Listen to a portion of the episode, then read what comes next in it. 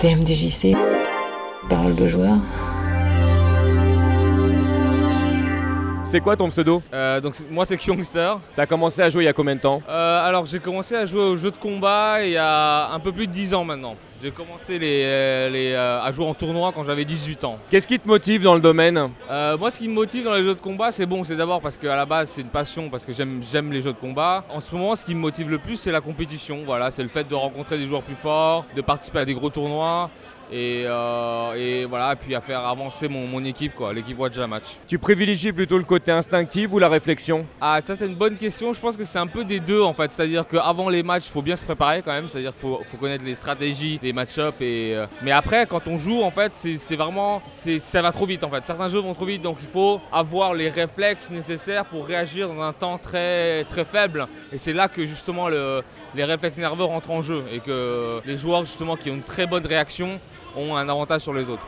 En dehors de toute forme de gameplay, ton personnage préféré, tout univers confondu Je dirais que c'est Eddie de Guilty Gear. Ouais, parce que c'est un personnage vraiment euh, qui, est- qui est très innovant au- en- dans les jeux de combat. Parce qu'on peut en fait invoquer un- une bête qui peut se battre en fait avec nous. On peut commander ses actions et les siennes en même temps. Et donc c'est vraiment un gameplay tr- très ingénieux. Voilà. Il y a un stage que tu préfères, pareil, tout jeu confondu. Est-ce que le- le- l'environnement de jeu compte pour toi? Oui, c'est c'est important. L'aspect esthétique, évidemment, est très important dans un jeu de combat parce qu'il faut, il faut quand même attirer d'abord les, les joueurs euh, esthétiquement. Et j'adore euh, l'esthétique des- de, de Soul Calibur. L'un de mes stages qui m'a le plus marqué, c'est le stage de Mitsurugi dans Soul Calibur 1 et aussi dans Soul Calibur 2. C'est vraiment un très beau stage. Quand tu choisis un personnage parce que tu sais que tu vas faire de la compétition dessus, ton choix se porte euh, par rapport au charisme du personnage ou clairement par rapport au gameplay? Euh, clairement par rapport au gameplay. Là où au stade où j'en suis en fait, dans les compétitions internationales, en fait, on n'a pas vraiment le temps de, de jouer des persos entre guillemets du cœur. Faut d'abord réfléchir à que- quel est, euh, quel est le gameplay du personnage. Est-ce que le gameplay nous convient? Est-ce qu'il est plus euh, défensif, euh, offensif? Est-ce que euh, c'est un gameplay qu'on aime bien? Et puis après, voilà, on commence à approfondir le perso.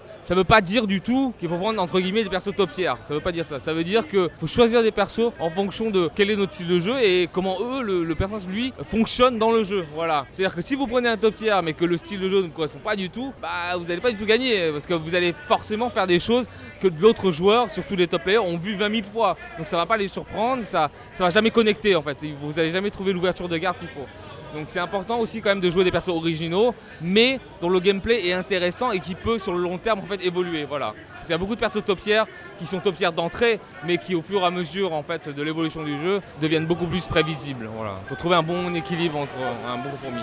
Surtout dans les jeux où il y a des teams, où il y a plusieurs personnages. Faut pas prendre que des personnages trop prévisibles. Si je rentre ton numéro de téléphone dans mon téléphone, qu'est-ce qu'il faut que je mette comme sonnerie pour te reconnaître? Je dirais, euh, ouais, je dirais une musique de Guilty Gear, la euh, existence de Guilty Gear. Voilà, c'est quand, c'est quand deux, c'est quand deux assassins dans l'histoire se rencontrent et il y a cette musique spéciale. Merci pour toutes tes réponses et puis bon courage pour la suite parce que je sais que tu continues tes compètes. Ouais, merci, on va avoir besoin de beaucoup de beaucoup d'énergie pour le World Team Cup qui va se faire tout à l'heure.